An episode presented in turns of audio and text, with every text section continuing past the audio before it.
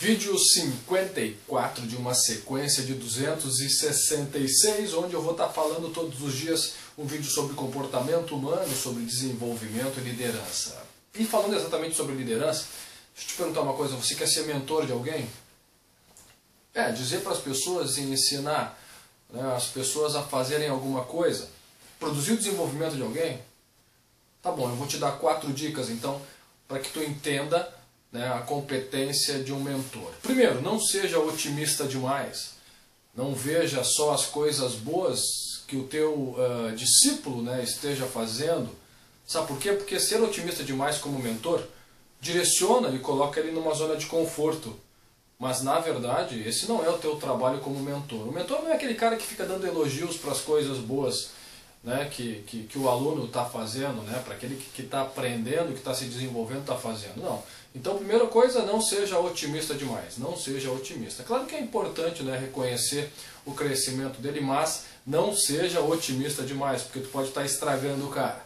Segundo ponto, você precisa ser um pouco assustador. Sim, assustador. Você precisa produzir desconforto nele.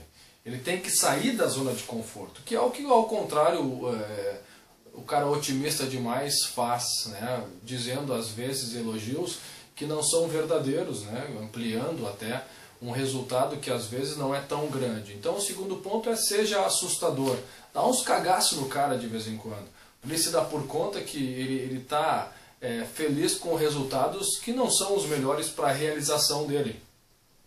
Terceira dica, dê informação específica, não dá informação dúbia, com duplo sentido, porque o que é óbvio para você, aquilo que você está dizendo, talvez para ele não seja.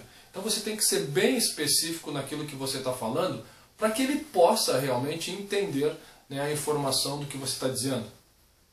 Quarta dica, ensina o básico para ele. Porque em qualquer ponto, em qualquer área, é exatamente pelo básico né, que a pessoa vai criando uma autonomia e uma competência para desenvolver o seu próprio método.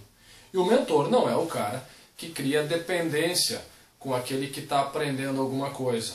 Né? Então, retomando rapidamente, não seja otimista demais, porque isso aí estraga o cara. Seja assustador, tira ele da zona de conforto. Né? Porque é isso que vai fazer com que ele busque conhecimento, que ele busque fazer as coisas da maneira dele.